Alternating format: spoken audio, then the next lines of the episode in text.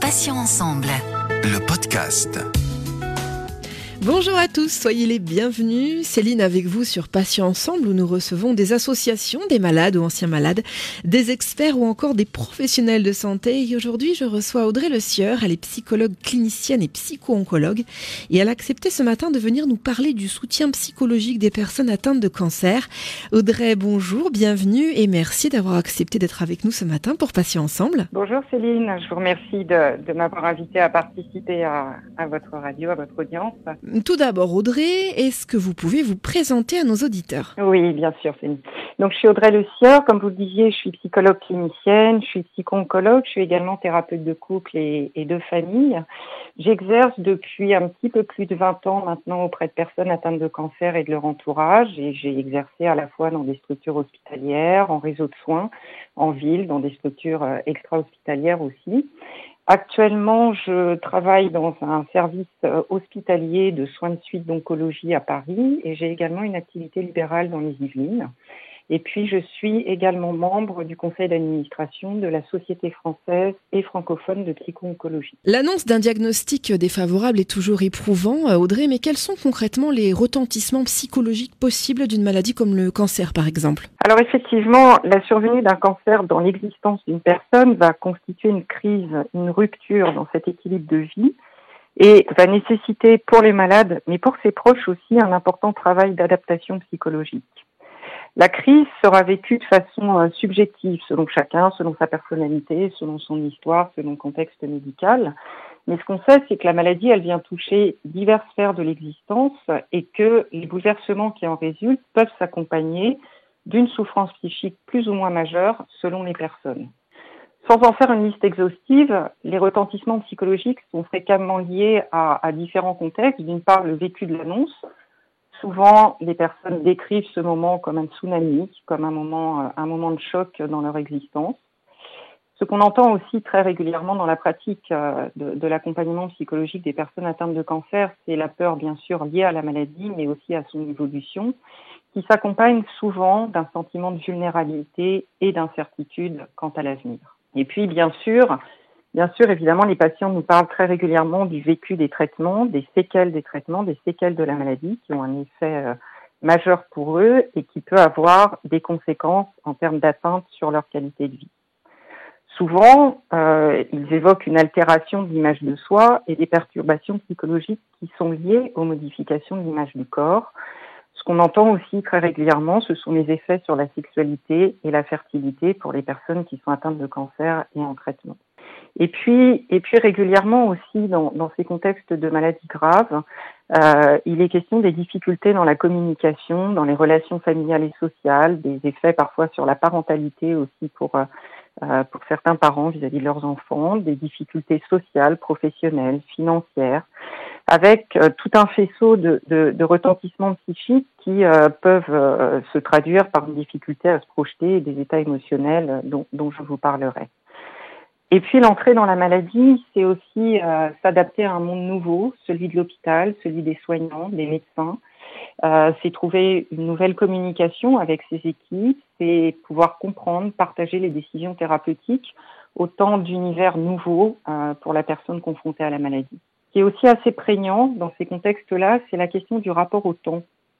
Euh, un temps nouveau qui suspend l'existence parce qu'il va falloir rentrer dans, la perspective des traitements, un temps qui va être jalonné par, euh, ces différents rendez-vous, par ces différents traitements, par les bilans, l'attente des bilans, l'attente des résultats, et cette question de l'attente est aussi très souvent euh, mentionnée par les, par les malades. Avec les progrès de la médecine, euh, la chronicisation de la maladie, certaines personnes vont aussi vivre avec un cancer métastatique, avec un parcours parfois long, euh, et avec la nécessité pour eux d'apprendre à vivre et à composer avec la maladie et ses répercussions. Tous ces éléments et bien d'autres sont susceptibles d'influer sur l'état psychologique de la personne. Et on sait que euh, les personnes atteintes d'un cancer présentent souvent une souffrance psychique qui peut être jusqu'à dix fois plus fréquente que dans la population générale. On estime qu'environ un tiers des patients souffrent sur le plan psychologique avec des variations d'intensité et de durée. Et puis l'état de souffrance psychique de la personne peut également être préexistant et alors être aggravé par la pathologie cancéreuse et ses traitements. Alors Audrey, euh, quand et pourquoi consulter un professionnel de soins psychiques ou, ou un psy pour faire court? Alors, d'abord, il me semble important d'insister sur le fait que la souffrance psychologique, dans le contexte du cancer, est légitime et courante chez les personnes malades.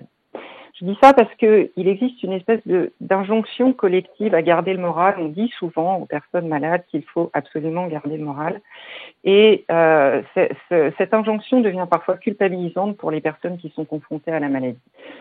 La démarche vers le psy, c'est encore parfois difficile pour certains. Il existe encore des réticences euh, qui se traduisent par euh, la volonté de s'en sortir tout seul, de ne pas exprimer sa détresse, de se montrer fort, de ne pas décevoir ses proches, voire de ne pas décevoir son médecin. Et puis, faut-il encore le répéter, consulter un psy ne signifie pas qu'on est atteint d'une maladie psychiatrique. Qui peut-on consulter? Euh, Ce sont les professionnels de soins psychiques qui euh, sont représentés par les psychologues et les psychiatres. Et euh, dans le secteur de la psycho-oncologie, ce sont des professionnels qui sont formés aux enjeux de l'oncologie et qui apportent leurs compétences cliniques et thérapeutiques dans ce contexte-là. Alors, pourquoi consulter? Euh, déjà, quand il existe une difficulté à vivre la maladie, à vivre ses conséquences, les effets, secondaires des traitements, et quand la souffrance déborde les possibilités du patient à y faire face, malgré ses ressources personnelles, euh, familiales et sociales. On pourrait se demander à quel moment il faut consulter un psy.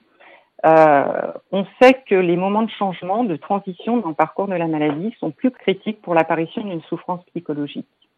Par exemple, les annonces, parce que le parcours de la maladie est jalonné par euh, plusieurs annonces, l'annonce diagnostique, l'annonce du début des traitements, les changements de traitement, les récidives, l'arrêt ou la limitation des traitements, mais aussi les annonces qui concernent le risque génétique ou des décisions thérapeutiques à prendre. La difficulté à supporter les traitements et leurs effets secondaires ou des symptômes physiques, par exemple avec l'atteinte de l'image de soi, du rapport à son corps, euh, ce qui peut aussi amener à consulter euh, un, professionnel de soins psychiques, c'est la survenue d'un événement autre qui vient fragiliser la personne, comme une perte, une séparation. Et puis, tous les effets que l'on peut connaître et dont j'ai déjà parlé tout à l'heure, par exemple les effets sur la sexualité ou encore la fertilité. Un point qui me semble important aussi de mentionner et qu'on développe euh, aujourd'hui dans les prises en charge, c'est aussi toutes les questions qui concernent l'après-cancer, parce qu'on sait que dans l'après-traitement, euh, on, on, a aussi des effets psychologiques parfois différés avec euh, l'apparition d'anxiété, d'une peur de la récidive qui est euh, parfois très envahissante pour les personnes, des difficultés à reprendre son existence, euh, des difficultés dans la reprise du travail, des rôles dans la famille, dans la communication avec ses proches.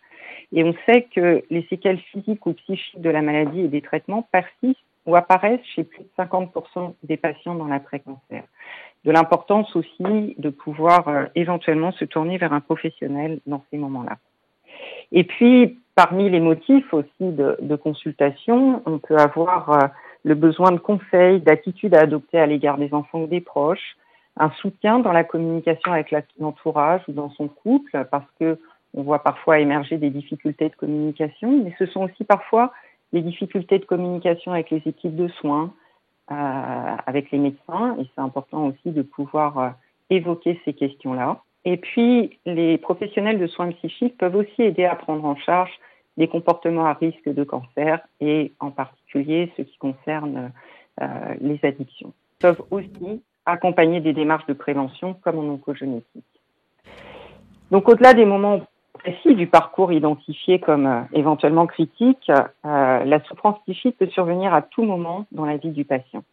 Il y a plusieurs facteurs individuels qui peuvent être impliqués dans la survenue de, cette souffrance, euh, qui peut être majorée par des symptômes physiques, je pense à la douleur par exemple, une prise de conscience de l'évolution de la maladie, les, les relations, je le disais tout à l'heure, avec l'équipe soignante, ou tout autre événement significatif pour le patient. Et puis je tiens aussi à, insister sur le fait que les proches sont également exposés à la souffrance psychologique et sont aussi invités à consulter un professionnel euh, lorsqu'ils se sentent débordés par cette souffrance. Donc le rôle du psy, euh, c'est évidemment euh, différent en fonction des cas, mais il peut s'agir d'une évaluation clinique, de conseils, d'un accompagnement psychologique en période de crise, d'un suivi thérapeutique spécifique, d'une évaluation par un psychiatre avec parfois la possibilité d'une prescription médicamenteuse quand elle s'avère euh, nécessaire. Audrey, quels sont les, signes qui indiquent qu'un patient a été profondément ébranlé par l'annonce de sa maladie et a besoin euh, peut-être plus qu'un autre euh, d'un soutien psychologique? Alors les signes qu'on repère assez généralement et qui peuvent amener à, à, orienter vers un soutien psychologique, c'est le, vécu du patient en termes d'inquiétude, d'anxiété, de désarroi. J'en parlais aussi tout à l'heure, euh, la, peur de la récidive envahissante pour des personnes qui sont dans l'après-traitement et qui peuvent euh, nécessiter une prise en charge spécifique auprès de professionnels formés en psycho-oncologie. Euh, ces, points-là sont évidemment fondamentaux et les motifs de consultation des, des, personnes qui, font appel à un professionnel de soins psychiques relèvent souvent d'un besoin d'être accompagné, de bénéficier d'un espace de parole neutre, euh, de questionnement sur la façon d'aborder la maladie avec ses proches, euh, de réactions anxieuses ou dépressives au moment de l'annonce de la maladie, au moment de la rechute ou à tout autre moment de la prise en charge. L'apparition de troubles comme des troubles du sommeil, de l'appétit, euh, qui peuvent aussi être des signaux d'alerte. Euh, l'accompagnement aussi euh, de, de, patients qui présentaient des troubles psychiques et des difficultés psychiques avant le diagnostic de cancer. En cas d'addiction, hein, je vous en parlais aussi tout à l'heure, et puis bien évidemment euh, la nécessité aussi de faire appel à un professionnel en cas d'idées noires, d'idées suicidaires dans, dans le contexte du parcours de la maladie. Audrey, euh, comment accéder à un soutien psychologique? Et puis je voudrais en profiter aussi euh, pour poser une autre question. Est-ce que les familles ou les conjoints font parfois la démarche d'une demande de soutien psychologique à la place du malade? Est-ce que ça se fait ça? Oui, bien sûr, ça se fait. Alors comment accéder à un soutien psychologique? Ce qui est important euh, du côté de, de, la personne malade, c'est peut-être d'en parler avec l'équipe de soins, avec son oncologue, avec son médecin traitant pour trouver une orientation adaptée. Dans les structures de soins, euh, les psychologues travaillent avec les équipes pour améliorer la prise en charge des patients, tout en respectant bien sûr la confidentialité liée à leurs fonctions et aux entretiens. On peut trouver euh, un, un, professionnel de soins psychiques dans les services de soins, mais aussi dans les réseaux de soins euh, qui interviennent à domicile, dans les contextes d'hospitalisation à domicile, les associations hein, qui peuvent aussi proposer euh, des permanences psychologiques euh, pour, euh, pour les personnes malades et leurs proches. Et puis, en libéral, certains psychologues étant formés plus spécifiquement à la psycho-oncologie. Donc, poser la question, Céline, de savoir euh, si les, les, familles font euh, ou peuvent faire la démarche d'une demande de soutien psychologique, bien évidemment. Euh, alors, parfois, les proches vont alerter l'équipe soignante de changement de comportement du patient et parfois vont être aussi le signal euh, pour euh, annoncer éventuellement des, des, modifications qui pourraient euh, laisser penser à une souffrance psychologique chez le patient. Mais dans ces cas-là, c'est au malade lui-même de pouvoir décider du recours à une prise en charge psychologique. Mais les proches eux-mêmes peuvent bénéficier d'un soutien psychologique. Il est important de ne pas sous-estimer la détresse des proches qui vivent aussi la crise et les bouleversements induits par la maladie et qui sont aussi dans un vécu parfois douloureux de détresse par rapport à la situation de leurs proches. Alors Audrey, quelles seraient les conséquences possibles euh, d'un mal-être profond dû à la maladie et non soigné psychologiquement? Alors les conséquences, elles sont multiples. Euh, ce, que, la littérature a pu mettre euh, a pu mettre en avant concernant le, le, les conséquences possibles de cette détresse, c'est tout d'abord évidemment une moins bonne qualité de vie pour la personne malade, pour ses proches aussi, une augmentation du risque de dépression. Mais ce qu'on sait aussi, c'est que la, la, détresse psychique en, en, cancérologie, elle peut entraîner des hospitalisations plus longues, avec plus difficile des traitements, une plus grande sensibilité à la douleur, et on sait aussi combien elle peut avoir un impact sur la vie familiale, sociale et professionnelle.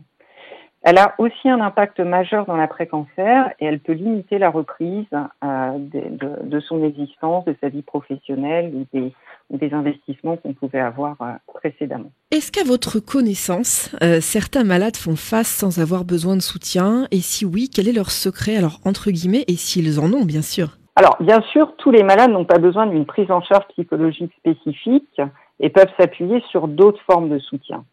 Euh, le soutien social est essentiel pour les personnes malades. Euh, être isolé ou se sentir isolé, même si dans les, les faits l'entourage est, est, présent, est un, est un facteur important de la détresse psychologique chez les malades.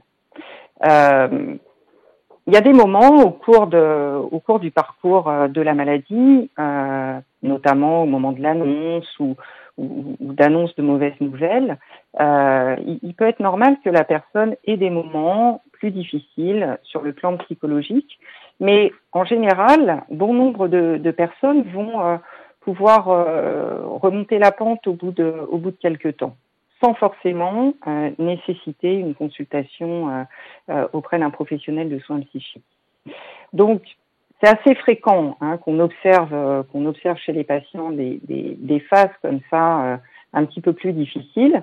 ce qu'il est important de noter, c'est que dans ces moments-là, souvent les patients culpabilisent et, et n'osent pas forcément l'exprimer et, et en parler. Ce qu'on sait aussi, c'est que mais évidemment, le, rapport à la souffrance morale, il est très subjectif, il est très personnel, et que, en fonction des contextes, les ressources personnelles, euh, les, façons de s'adapter de chacun, le soutien de l'entourage, peuvent contribuer à, à, contenir la souffrance de celui qui est malade. Audrey, selon votre expérience, bien sûr, faut-il plutôt se rapprocher d'un service de psychothérapie au sein d'un hôpital hein, ou d'un thérapeute privé? Et quelles sont les différences de soi ou d'approche s'il y en a? Alors, déjà, ce que j'ai envie de dire, c'est que euh, l'accompagnement psychologique euh, fait partie intégrante de la prise en charge globale des patients suivis pour un cancer. Dans les services, il y a des psychologues en général qui travaillent en lien étroit avec les équipes. Euh, donc, il est possible évidemment de se tourner vers le psychologue du service et de solliciter une consultation avec lui. Les psychologues propose des approches euh, différentes avec des outils théoriques euh, divers qui peuvent être euh, adaptés à la situation. Et en général, le premier entretien va permettre d'évaluer ce qui sera le plus approprié pour chaque personne. Il y a différents types d'approches, il y a différents types de, modalités de prise en charge psychologique. Ça peut être des consultations individuelles pour le patient ou pour un membre de son entourage, quel que soit le moment de la maladie, hein, comme je vous le disais tout à l'heure. Il existe aussi, selon les établissements, la possibilité d'avoir euh, des consultations de couple ou de, euh, famille. Et puis, ce qui se met aussi beaucoup en place sont des prises en charge collectives avec euh, la possibilité de participer à des groupes de parole dans lesquels on va pouvoir partager, témoigner avec l'expérience d'autres participants dans un cadre thérapeutique adapté. Il existe aussi des accompagnements un petit peu plus spécifiques euh, liés à un éventuel dépistage de, facteurs de risque génétique. Et puis, il existe aussi des, modalités d'accompagnement d'enfants dont les parents sont atteints de cancer ou de groupes pour des, fratries quand un enfant est, quand un enfant est, est malade. Alors, savoir s'il faut plutôt aller dans un service de psychothérapie de, psychologue euh, à l'intérieur de l'établissement ou à l'extérieur, euh, j'ai envie de dire que ça fait partie aussi des, choix et des décisions de la personne. Il y a des, gens, des malades qui vont préférer aller consulter à l'extérieur euh, pour ne pas être nécessairement à nouveau dans le lieu de soins. Et c'est important aussi de pouvoir leur proposer ce, ce, type de prise en charge. Il existe un bon nombre aussi de, psychologues et de psychothérapies qui, qui, sont formés à la psycho-oncologie et qui pourront recevoir dans le cadre d'une activité euh, libérale. Audrey Le Sieur, merci beaucoup d'avoir accepté de participer à cet entretien. Je rappelle que vous êtes psychologue clinicienne et psycho-oncologue et que vous êtes venue ce matin nous parler du soutien psychologique des personnes atteintes de cancer. Bonne journée et à bientôt Audrey. Merci Céline, à bientôt. Au revoir.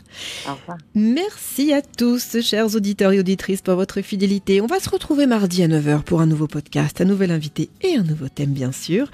Je vous rappelle que désormais, vous pouvez donc retrouver nos podcasts deux fois par semaine, les mardis et jeudis en ligne dès 9h sur passion pluriel-ensemble.fr, mais également sur les plateformes de téléchargement Spotify, Ocha, Deezer, Apple et Google Podcast. Passez une bonne journée, je vous dis à bientôt et d'ici là, prenez soin de vous et des vôtres.